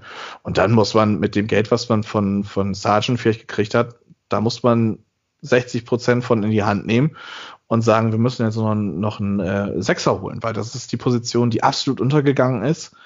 Ähm, ja, also da muss garantiert was passieren und äh, ja, ich bin jetzt nicht der große Fan von Name-Dropping. Ähm, man könnte jetzt äh, so, so Namen wie Mario Lemina oder Kevin Vogt nochmal wieder in, in, in den Hut reinwerfen. Ähm, Vogt wird nicht wieder zurückkommen. Der hat jetzt das in, in Hoffenheim, was er wollte, nämlich dass Schreuder weg ist. Ähm, ich würde eher sagen, dass man so einen Spielertypen wie Kevin Vogt holen sollte. Vielleicht mit ein bisschen besseren Offensivdrang nochmal, ähm, aber jetzt großartig einen Namen nennen kann ich nicht, weil es ist halt auch schwierig, ähm, irgendwie was jetzt zu nennen, ähm, ja. weil, weil ja, dazu kenne ich den Markt auch. Genau, der Markt ist immer durch Corona komplett anders mittlerweile und man weiß ja auch nicht, was wer da wirklich dann tatsächlich ausgeben könnte, beziehungsweise was überhaupt irgendwie denen vorschwebt, etc. Für mich ist viel wichtiger, bitte verlängert nicht mit Baumann. Ähm, der, soll, der soll Ende Juni den Hut nehmen und, keine Ahnung, versuchen, St. Pauli zu retten oder sowas, wenn sie in der dritten oh. Liga. Ja. Aber äh, in Bremen soll er doch bitte die Flossen in Zukunft weglassen. Und ähm, ja, Mal gucken, was, was, was Kofeld noch so mit der Mannschaft macht. Wenn das weiterhin so geguckt wird, mit Ach und Krach wieder die Klasse gehalten wird, dann sollte man auch danach denken, dass der äh, doch bitte sich zu verdünnisieren hätte. Das ist meine etwas lange Antwort. Ich wollte gerade sagen, du sabbelst, aber also, jetzt muss ich hier mal kurz halten. Du. Ich will auch noch mal Feierabend machen heute. Ja, äh, wir haben aber noch ein paar Fragen tatsächlich, oder? Noch ein paar, das kann ja wohl nicht sein. Also WhatsApp haben ich wir nicht. handelt. WhatsApp ähm, sind wir durch. Du sollst noch was sagen. Die, ich lese dir vor von FC, von Reik. Eine Frage an dich. Kannst du mal erklären, warum Kofeld trotz der aktuellen Bilanz und der letzten Saison immer noch genannt wird, wenn es um Trainernachfolger beim BVB oder Gladbach geht? Verstehe ich übrigens auch nicht. Hat er einfach das beste PR-Team der Welt um sich? Ja, der Welttrainer Kofeld, bitte. Ja, ähm, also von meiner Seite aus ist er jetzt nicht so unumstritten, wie er dann nun mal im Moment ist. Vielleicht wackelt auch schon sein Stuhl, ich weiß es nicht. Wer, Werder ist immer ziemlich schwierig zu deuten, finde ich. Ähm, ja, hm. warum? Ich glaube, dass ähm, die beiden Borussenvereine Wert darauf legen, deutschsprachige Trainer zu haben. Und wenn ich jetzt mal so ein bisschen nachdenke, fällt mir kein Trainer ein mit Zukunft. Ich könnte jetzt hier Ralf Rangnick rufen, ich könnte auch Asen Wenger reinrufen, der spricht ja auch Deutsch. Oder ein Achim Bayerlorz, Sandro Schwarz, kann ich alle nennen. Aber ich glaube, das sind alles jetzt nicht so Trainer, die dem BVB oder ähm, Gladbach schmecken würden. Also ich glaube nicht, dass sie passen würden. Äh, ob Kofeld das jetzt tut, wage ich auch zu bezweifeln, denn äh, ich glaube, Kofeld lebt immer noch von diesen Vorschusslorbeeren, die er hat äh, aus der Rettungssaison und aus der Saison danach. Ähm, ja, also ganz verstehen bin ich, ganz ehrlich kann ich es auch nicht, warum der immer noch gehandelt wird. Ich glaube, es ist einfach der Mangel an Alternativen. Ähm, theoretisch wäre es ja vielleicht auch gar nicht verkehrt, wenn, wenn Rose wirklich zu Dortmund gehen sollte, äh, dass Gladbach einfach sich denkt, ach ja, nö, dann holen wir uns den Favre nochmal wieder. Also ähm, Fände ich jetzt auch nicht ganz unmöglich. Ich habe es auch, glaube ich, schon mal gesagt in einem Podcast hier vor einer Woche, glaube ich, oder vor zwei Wochen, ich bin mir nicht mehr ganz sicher. Ähm, ich fände es jetzt auch nicht schade, wenn ähm, Lucien Favre an die Weser kommen würde. Dass es unwahrscheinlich ist, ist klar. Ne? Ähm, ich glaube, Favre hat mittlerweile anderweitige ähm, äh, Ziele beziehungsweise ja Anforderungen. Und Favre ist auch ein Spieler, der gerne ähm, dann die Spieler haben will, die er haben möchte. Ne? Also er sagt dann seine Wünsche und die sollen dann auch bitte erfüllt werden. Das ist bei Bremen schwierig. Ähm, aber so vom Typ her fände ich ihn für ein, zwei Jahre im Übergang. Und davon muss man sich jetzt auch mal so ein bisschen, oder da muss man sich so ein bisschen frei machen. Ähm, ich glaube, es ist nicht verkehrt, ein, ein Konzept zu erstellen und zu sagen, so, für dieses Konzept brauche ich jetzt Trainertyp A, B und C. Ähm, es gibt die Möglichkeiten 1, 2 und 3. Ich hole mir Möglichkeit 1, das klappt und er schafft dann auch dieses Konzept zu entwickeln und ich schaffe es, mich in der Bundesliga zu etablieren. Ähm, und bin jetzt ein gestandener Mittelfeldclub, der auch mal so ein bisschen nach Europa schielen kann. Mein Ziel ist jetzt nach Europa zu kommen, also stelle ich ein neues Konzept, entlasse den alten Trainer und hole mir einen neuen. Und ähm, ich glaube, für, für, das hat nämlich Favre in Gladbach damals gut gezeigt. Äh, Gladbach war ja kurz davor abzusteigen, auch in der Relegation gegen Bochum. Er ist kurz vor knapp äh, geschafft. Und ähm, ich glaube, dass er da nicht der Verkehrteste für wäre. Aber wie gesagt, ich glaube an den finanziellen Anforderungen, äh, sei es A, ähm, sein Gehalt und B, die Spieler, die er sich dann wünschen würde, wird es einfach dann, äh, ja, nicht reichen. Aber zur Kernfrage zurück, ich bin jetzt wieder ziemlich weit äh, abgekommen. Warum ja. Kofeld, warum Kofeld äh, da ist, immer noch gehandelt wird, wie gesagt, ich kann es selber nicht verstehen. Ich glaube, es ist einfach, wie gesagt, der äh, Mangel an Alternativen. Punkt. ja, und dann haben wir nur noch eine Frage, beziehungsweise ist das keine Frage. Er freu, hier freut sich nur jemand auf die Top 5 von Holzen knallt, knallt am dollsten, weil wir wahrscheinlich sagen, wir sollten eigentlich machen die Top 5 unserer Lieblingsgetränke und äh, Grüße und schöne Feiertage mit den Getränken eurer Wahl von Helücht. Wir grüßen zurück und äh, wünschen natürlich auch mit Ernte 23 und mit Asbach Uralt viel Spaß. Ich meine, wir, wir, können ja jetzt noch mal, äh, wir, wir, können ja schneiden. So ist es nicht. Ne? Das was machst du ja sowieso. Mit, was soll ich schneiden? Ich bin dafür, dass wir jetzt uns noch mal vielleicht so drei Minuten kurz Zeit nehmen. Uns nicht eine Top 5, sondern eine Top 3 äh, mit den absoluten Lieblingsgetränken kann auch in die ganz andere Richtung rennen. Ähm, also, dass man sagt, boah, nee, die sind so widerlich, das ist halt wirklich nicht schön. Ähm, und dann können wir ja vielleicht noch eine Top 5 machen. Was hätte, also eine Top 3. Eine Mini-Ausgabe und Helücht ist auch, ähm, ja, nicht befriedigt, aber er hat seinen Willen gekriegt. Was hältst du davon? Eben drei Minuten Brainstorming für jeden. Ich brauche kein Brainstorming. Ich sag dir Top 3. Ich sag dir drei Getränke. So, dein Platz 3. Äh, Schieß los. Äh, dann nehme ich mal Aperol.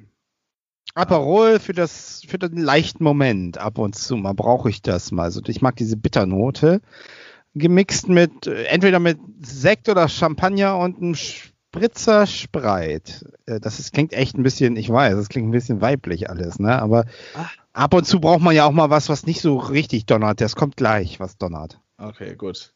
Ja, mein Platz 3, das klassische, äh, einfache Becksbier. Fertig. Platz 2. Platz 2. Ja, schieß los. Platz 2, du bist dran. Ja, da ist bei mir natürlich an Platz 2 Pastis, 51 nehme ich immer. Äh, den mix ich, also ich bin ja auch Pernod, muss ich ja gestehen, Pernod Cola Trinker. Ähm, aber das ist eben die bessere Variante. Pastis natürlich, das Original. Und äh, ja, das nehme ich als Longdrink und das ist eigentlich mein Stammgetränk. Aber ich wollte auf Platz eins was setzen, was so richtig donnert. Weißt du, äh, ich wollte jetzt erstmal was nehmen, was so dieses Standardgetränk ist. Und das ist bei mir Pastis 51. Ja, Platz zwei bei mir geteilter Platz. Äh, einmal saisonal bedingt der Glühwein. Es geht nichts über einen schönen überzuckerten Glühwein am äh, Weihnachtsmarkt. Dieses Jahr natürlich nicht so möglich. Corona sei äh, nicht Dank. Aber so einen richtig überzuckerten Glühwein, am besten noch so mit so, mit so einer Zuckerrührstange da rein. Geil, knallt, geht richtig nach vorne. Ansonsten ist ein geteilter zweiter Platz. Der ganz klassische, bei uns nennt man es Charlie. Ähm, oh ja, ja. Weinbrand Cola. Natürlich oh. nur Sternmarke, was anderes gibt's nicht. Alternativ wenn man nicht hier in Budjading ist, dann darf man auch mal vielleicht auf Maria Kron äh, ja, umschwenken. Was gar nicht geht, äh, ist äh, tatsächlich Springer. Da gibt's äh, ganze ja, Dorffäden hier in Budjading, beziehungsweise zwischen Budjading und äh, dem der Gemeinde Stadtland. Das ist so, ja, purer Hass dann. Das ist mein Platz zwei. Alles klar. Auf Platz eins bei mir, was am meisten donnert und was am meisten reinknallt, ist Absinth. Ein schöner Absinth aus dem Mitten. Ich habe eine Absinthfontäne, Eiswasser, Würfelzucker, flambieren, das Ganze herrlich. Ähm, ja, gibt es ja ab 50 Prozent aufwärts, bis ich glaube, das höchste ist, glaube ich, 80 oder so. Äh, 80 hatte ich allerdings noch nicht. Das höchste, was ich hatte, ist 69 und das ist dann schon aber es ist eine ganz witzig. Also Absinth nee, ist, der macht nicht 69. Nee. Ja, äh, genau. Der, da sind wir beim Thema, weil Absinth ist ein Aphrodisiakum, sagt man übrigens tatsächlich. Ach, ja. Ja, wirklich, wirklich. Und äh, es ist tatsächlich so, es bringt nicht so eine, also so, ich sag mal so Korn und äh, was hattest du da gerade? Ich weiß nicht, was alles. Das bringt ja so eine aggressive Breite. ja. ja. Naja. Ich bin zwar nie aggressiv, aber also, das merkt man ja so, so auf Dorffesten oder so. Und Ab Absinth ist einfach so die charmante Lösung. Die bringt so wirklich etwas eine Ah, angenehme ja. Breite mit sich. Und wenn du einen Absinth nimmst, geht's dir einfach gut. Das Ja, nur dann- wirklich nicht zu viel, weil dann siehst du am nächsten Tag Affen in deinem Haus. Dann, dann bringe ich jetzt mal wieder Allianz Brisanz zurück auf den Boden der Tatsachen. Platz 1 bei mir ähm, ist immer sehr gut, wenn man sich, also das, das Schlechteste, was man machen kann, ist alkoholtechnisch hier auf dem Dorf sich mit Postboten anlegen. Postboten sind nämlich trinkfest. Jetzt ist natürlich äh, ganz clever, mein äh, Vater ist nicht Postbote, sondern Postbeamter. Vielleicht habe ich da gute Gene dann abgekriegt, vielleicht kann ich deshalb auch ganz gut damit umgehen. Ähm, aber wenn man sich mal mit so einem Postboten richtig verbissen hat, so einen ganzen Abend ist man da und man merkt richtig, der Postbote will dich so richtig, richtig niedermachen, dann gibt's meistens noch in den, in den Haushalten ähm, so eine Flasche mit Obst drin. Weißt du, worauf ich hinaus will? äh, ja, aber sagst du, sag du es. So einen schönen, kleinen Williams Christbirne. Williams Christbierne, ja. So, und das lasse ich jetzt auch sacken. Mehr sage ich dazu nicht. Oh ja. das ist meistens die äh, Achillesferse des Postbodens. Damit sei dann auch noch Achilles, Mal, äh, das, damit kannst du Werbung machen, ey. Die Achillesferse des Postboten. Williams Crest. Damit sei dann auch noch äh, sämtliche Postboten äh, aus Budjading gegrüßt. Ähm, speziell mein äh, ja, Lieblingspostbote, Uwe Herzig. Er hat sich sogar auch als Gladbach-Fan die letzte Folge angehört. Oh, war ja. Ja, und dann würde ich sagen, sind wir noch beim letzten, allerletzten Thema, Bodienta Sport News HD. Ja, Trailer ab. Los geht's.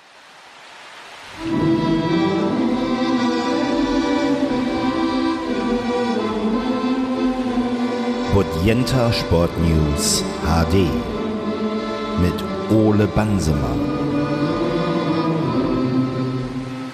Moin. Moin. Moin. Ja, moin. Äh, ich bin's wieder. Ole Bansemer äh, mit Budjender Sport News HD. Äh, was gibt's zu berichten?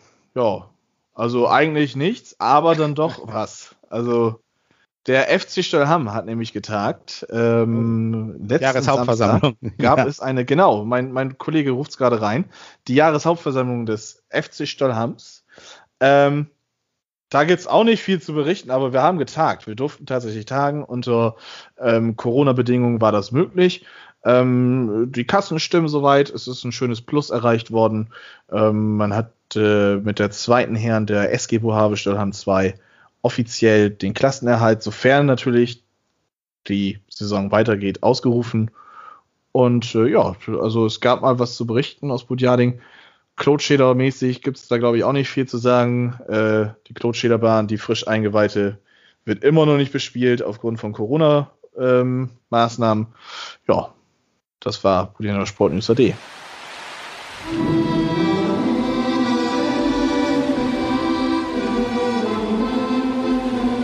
Bodienta Sport News HD mit Ole Bansemann. Moin. Moin. Moin. Ja, haben wir geschafft. Für alle Leute, die jetzt nicht unbedingt Williams Christbeene zu Hause haben und sich noch vielleicht spontan mit dem Postboten anlegen wollen, ähm, Terpentin geht auch oder Aircleanser Urkorn. Aber ist ja dasselbe. Ja, ist quasi das gleiche. Aber Leute, natürlich, don't drink and drive. Trinkt äh, verantwortungsbewusst. Und nicht jeder Man kann ja sich eh nicht, man kann ja eh nicht raus, man kann ja immer schön zu Hause bleiben und sich völlig äh, dicht kübeln. Aber man kann natürlich auch, wie ich das mache, Kinderpunsch trinken. Ja, also heute, also, ein, boah, also es reicht ja schon, dass du HSV-Fan bist, ne? Aber mich jetzt dann auch noch so hier ähm, zu provozieren, also das, ja, weiß nicht. Ist das eine Provokation für dich? Ja, doch, also das ist schon, also, hei, hei, hei. Ich glaube, ich muss mal demnächst mit einer Williams Christbirne bei dir vorbeikommen. Ja, dann kannst du dir auch gleich ähm, das äh, Gaffelkölsch nämlich abholen. Ja, da würde ich mich tatsächlich sehr drüber freuen. Auch da nochmal, wie, wie gesagt, herzlichen Dank an Reik. Ähm, ihr seid alle ganz, ganz lieb gegrüßt. Äh, Reik, Helücht, ähm, wie gesagt, Uwe Herzig habe ich schon gegrüßt, Nico Philipp, ähm, Lars Brosch, Bennett Hodi, alle, die immer zuhören, die mir immer Feedback geben. Ähm, danke, dass ihr euch mein und äh, ja, vor allem aber auch mit Daniel das Gesabbel anhört. Ähm, ja, ich freue mich einfach jedes Mal immer irgendwie was zu hören, denn wir machen es ja eigentlich eher aus Jux und Dollerei. Und wenn man dann so von Leuten hört, ach ja, das war eine schöne Folge, ist doch immer ganz schön zu hören, oder? Auf jeden Fall, auf jeden Fall. Ich freue mich auch immer drüber. Ja, willst du noch irgendjemand speziell grüßen? Ich grüße alle, die uns zuhören, die uns wohlgesonnen sind und natürlich auch alle Kritiker. und wünsche äh, äh, schöne Weihnachtstage, einen guten Rutsch und wir hören uns ja nächstes Jahr dann relativ zügig ja schon wieder, weil der mm, Bundesligaspieltag dann ja schon wieder ansteht, Anfang Januar. Ja, allen Zuhörern also frohe Weihnachten, guten Rutsch, rutscht nicht zu weit. Gut, dieses Jahr ist ja aber auch nicht viel äh, zu, ja, so weit zu rutschen. Aber wie gesagt, kommt gut ins neue Jahr. Wir hoffen alle, dass 2021 besser wird. Ähm, und natürlich 2021 immer noch weiterhin mit Allianz Brisanz, ne? Auf jeden Fall, auf jeden Fall. Wir ich gehen euch schon. weiter auf den Sack. Ja, alles klar. Dann beenden wir jetzt die Folge. Äh, Harry hat noch einen Schmankerl für euch ausgepackt. Ähm, vielleicht hört der ein oder andere meine, Gott, wie alt war ich da? 13-jährige Stimme raus. Viel Spaß. Das sollten wir vielleicht mal, das sollten wir noch erklären. ja, ich dachte, du schläfst. Ich dachte, ja, ich bin jetzt wieder aufgewacht, weil jetzt erinnere ich mich wieder, was Ja, dann Harry, dann erzähl noch ein bisschen. Dann machen wir noch Ja, länger. ich habe ja mal Musik, ich habe ja mal Musik unterrichtet. Da hatte ich dich in der siebten Klasse. Die 7b war das, ne? 7b. Ja, genau, genau. Ja, und da hatte doch, ich glaube, das war mein Kollege Wilhelm Magnus, Magnus. die genau. Idee, ein, beim Winterkonzert, du könntest doch was machen mit denen. Da habe ich gesagt, ja, was soll ich denn machen? Ich kann im Prinzip nur uns, uns, uns und Techno, Techno, Techno. und ja, dann mach das doch. Ja, dann habe ich das gemacht. Dann habe ich mit, habe ich euch, glaube ich, vorgeschlagen, äh, wie wär's denn, haben wir, glaube ich, zu der Zeit Weihnachtslieder gesungen, White Christmas. Ja, das dann als Elektroversion. Und dann haben wir das tatsächlich eingeübt und äh, auch aufgenommen und am Weihnachtskonzert Tag aufgeführt mit, ich weiß noch, mit einem Beatboxer. Beatboxer. Ja, stimmt. Stimmt, das da war ja auch noch was. War was. Und ihr habt das dann performt und ich stand vorne und habe den James Lars gemacht und das war, kam ziemlich cool an. Also ich kann mich erinnern, danach kam jemand an und wollte ein Autogramm von mir, tatsächlich. Aber das war jemand, der kannte äh, wirklich dann auch meine Band. Ne? Der hätte nie gedacht, dass ich da irgendwie was mit euch mache.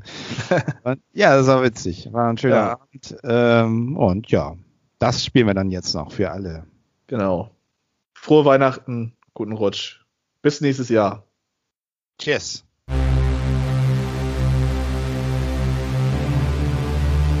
Ladies and gentlemen, 7B now performing White Christmas.